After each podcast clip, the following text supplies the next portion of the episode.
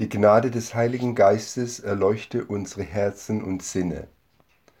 Wir hören heute aus dem Evangelium nach Lukas Kapitel 18 die Verse 1 bis 8, die ursprünglich übertitelt waren von der bittenden Witwe in der revidierten Fassung der Lutherbibel aber mit Das Gleichnis vom Richter und der Witwe eine kleine Akzentverschiebung von der bittenden Witwe auf den auf die Bitte reagierenden Richter. Er sagte ihnen aber ein Gleichnis davon, dass man alle Zeit beten und nicht nachlassen sollte, und sprach. Es war ein Richter in einer Stadt, der fürchtete sich nicht vor Gott und scheute sich vor keinem Menschen. Es war aber eine Witwe in derselben Stadt, die kam immer wieder zu ihm und sprach, Schaffe mir Recht gegen meinen Widersacher. Und er wollte lange nicht. Danach aber dachte er bei sich selbst, wenn ich mich schon vor Gott nicht fürchte, noch vor keinem Menschen scheue, will ich doch dieser Witwe, weil sie, weil sie mir so viel Mühe macht, Recht schaffen, damit sie nicht zuletzt komme und mir ins Gesicht schlage. Da sprach der Herr, hört, was der ungerechte Richter sagt. Sollte aber Gott nicht rechtschaffen seinen Auserwählten, die zu ihm Tag und Nacht rufen, und sollte er bei ihnen lange warten?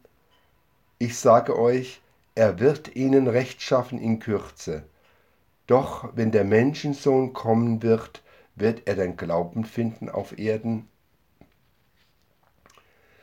Im Prinzip, liebe Gemeinde, könnten wir auf das Gleichnis verzichten, denn die Hauptaussage steht ja schon im ersten Satz. Betet alle Zeit und lasst nicht nach. Das Gleichnis reflektiert dann diesen Satz allerdings in einer recht ungewöhnlichen Art. Doch zuerst die thematische Einbettung dieser doch nachdrücklichen Mahnung, die ja dann auch von Paulus in seinen Briefen wiederholt wird. Jesus spricht vom Kommen des Reiches Gottes und auch von den Schrecken der Endzeit. Angesichts der kommenden Verfolgungen sollen die Nachfolger Jesu nicht verzweifeln und im glaubenden Beten müde werden, sondern sie sollen sich an der Witwe ein Beispiel nehmen und wie sie intensiv und vertrauensvoll um Hilfe bitten und letztendlich um das Kommen seines Reiches beten dein Reich komme, beten wir ja im Vater unser. Nun, Jesus ist es sehr wichtig, verstanden zu werden, und das mit dem Bitten ist ja auch nicht so einfach. Da helfen dann, wie so oft, wenn Jesus mit seinen Jüngern oder mit seinen Zuhörern spricht, Geschichten, Gleichnisse, beispielhafte Erzählungen. Und mit obigem Gleichnis lehrt Jesus uns ja, wie wir den Vater bitten sollen, nämlich drängen, drängend, nervzehrend, aufmüpfig, unerbittlich, ja eigentlich ziemlich unverschämt, gar bedrohlich. Jedenfalls können wir das als Ergebnis in unserem Gleichnis feststellen, dass, was Jesus als Maßstab vorgibt, hat funktioniert. Bittet, so wird euch gegeben, suchet, so werdet ihr finden, klopfet an, so wird euch aufgetan, wie Jesus uns in einem weiteren Gleichnis, das des bittenden Freundes, der zur Nachtzeit sehr aufdringlich sein Anliegen vertritt, erzählt. Es soll also heißen, dass Jesus uns damit auffordert, im Gebet mit dem Vater unsere Bitte, sagen, sagen wir mal, nachhaltig vorzutragen. Ja, unverschämt, sprich ohne Scham, dürfen im Gebet die Dinge benannt werden.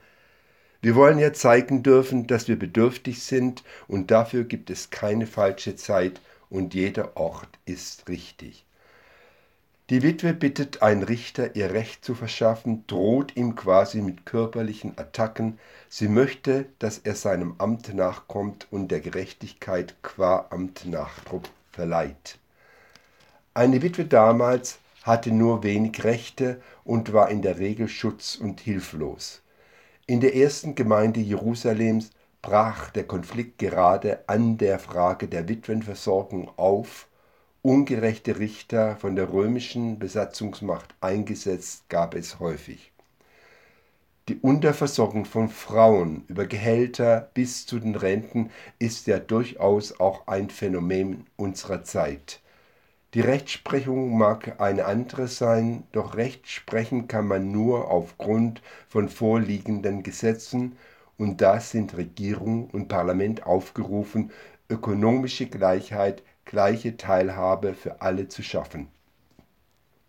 Schwerfälligkeit zeichnet jedoch unseren politischen Alltag aus, und diese Schwerfälligkeit, Trägheit muss angegangen werden.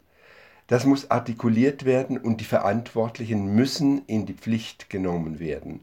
Und da hilft dann nur aufmüpfiges Verhalten wie das dieser Witwe, um durchzusetzen, was gerecht ist, sei es nun hier im konkreten Beispiel der Witwenversorgung oder ganz allgemein, indem die Zustände in unserer Welt angeprangert werden. Es geht ein Aufschrei um die Welt, ein Bitten, ein Drängen um und auf Hilfe. Unverschämt, so in einigen Printmedien nachzulesen, wird da gefordert, verlangt, reklamiert. Wofür?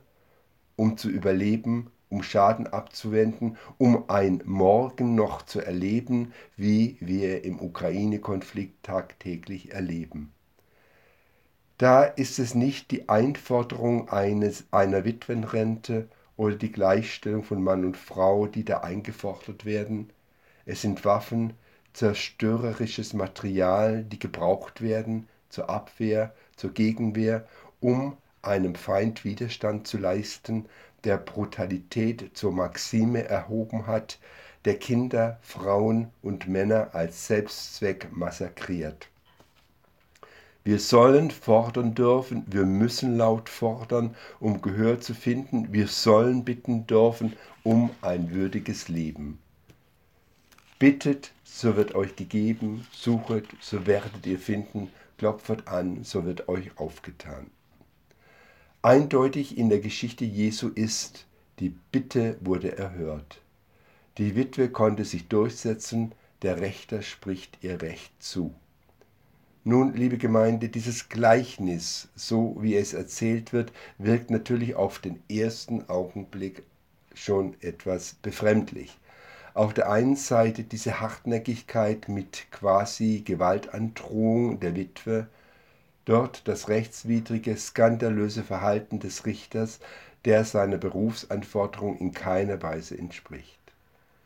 Er wird ja bezeichnet und bezeichnet sich selbst als einer, der Gott nicht fürchtet und sich vor keinem Menschen scheut und erst als er Angst um seine körperliche Unversehrtheit bekommt, gewährt er der Witwe ihr Recht alles in allem schon ein merkwürdiges Gemenge von beteiligten Personen und Geschichte, zumal ja die Personen nur Schablonen für die eigentlich Agierenden sind. Da ist die Witwe, wir Menschen, enttäuscht von der uns umgebenden Wirklichkeit. Damals sprach Jesus vom Kommen der, des Reiches Gottes und auch von den Schrecken der Endzeit. Die Menschen waren damals enttäuscht, entsetzt angesichts des langen Wartens auf das ihnen versprochene kommende Reich. So sollten sie sich an der Witwe ein Beispiel nehmen und wie sie intensiv und vertrauensvoll um Gottes Hilfe und das Kommen seines Reiches beten, so wie es schon im ersten Satz der Geschichte heißt. Wie kann Jesus nun aber diese Geschichte dieses Gleichnis als gutes Beispiel darstellen. Jesus schickt besagten ersten Satz dem Gleichnis voraus, nämlich worauf es ihm ankommt. Beten und unser Beten kann und darf dann so sein wie das intensive Bitten und Fordern der Witwe. Es ist der Glaube an Recht und Gerechtigkeit, der Glaube letztendlich an jenen Richter, der Glaube an Gott, an dem dann doch überraschend dem dann doch Überraschendes zugetraut wird. Es ist der Glaube, der so klein sein kann wie ein Sanfkorn und der doch Berge versetzen kann. Für solche Glaubenswirkungen gibt es im Lukas-Evangelium und auch in den anderen Evangelien Beispiele. Dass Jesus dann den Richter in all seiner negativen Ausformung als Vorbild für Gott nimmt, ist natürlich bedacht und gewollt. Der Richter soll ja auch nur dazu dienen, Gott zu erhöhen, indem Jesus unausgesprochen sagt, schaut her, wenn so ein unfähiger, ungerechter Mensch doch noch einsichtig wird und recht spricht, was kann ein Bittender dann erst von seinem Gott erwarten? So verliert dann das Gleichnis das Befremdliche. Jesus sagt, bittet, bittet mit Nachdruck, so wird euch gegeben. Doch Beten hat einen weiten zeitlichen Horizont und ist doch mit einer, groß, mit einer großen Gewissheit verbunden, trotz aller Widerstände und Fehlschläge, dass Gott zu seinem Wort steht. Wenn Gott dann nicht sofort antwortet, bedeutet das nicht, dass unser Bitten wertlos ist. Das Wann und Wie und Was ist nicht uns gegeben und deshalb haben wir dann das Gefühl, dass sich Gott vor uns verberge. Martin Buber lässt Gott in einer seiner Geschichten sprechen, ich verberge mich, aber keiner will mich suchen. Auf der Suche nach Gott wird jedes Gebet eine Resonanz in Gott erzeugen. Gottes Wesen entspricht es, die Tür zu öffnen. Gott steht für alles, was schöpferisch ist und Zukunft verheißt. Gott schenkt nicht den Tod, er hat ihn selbst auf sich genommen, er schenkt Leben. Jesus fragt, sollte Gott nicht auch rechtschaffen seinen Auserwählten, die zu, die zu ihm Tag und Nacht rufen, und sollte er bei ihnen lange warten? Und Jesus gibt selbst die Antwort. Ich sage euch, er wird ihn rechtschaffen in Kürze. Noch eine letzte Frage stellt Jesus in diesem Gleichnis, eine Frage, die sich jeder selber und wir miteinander uns stellen müssen. Ich lasse sie so gestellt, uns miteinander gestellt stehen. Jesus fragt, doch wenn der Menschensohn kommen wird, wird er dein Glauben finden auf Erden? Annette von Droste-Hülshoff wo bleibst du, Wolke, die den Menschensohn soll tragen? Seh ich das Morgenrot im Osten schon nicht leise ragen? Die Dunkel steigen, Zeit rollt matt und gleich. Ich seh es flimmern, aber bleich, ach bleich. Gib dich gefangen, törichter Verstand, steig nieder und sünd an des Glaubens reinem Band dein Döchtlein wieder, die arme Lampe, deren matter Hauch verdumpft, erstickt in eigen qualmes Rauch. Und heute schon, es steht in Gottes Hand, erschauen magst du den Heiland in der Seele Brand glühendem Vertrauen. Zerfallen mögen Erd und Himmelshöhen, doch seine Worte werden nicht vergehen. Amen.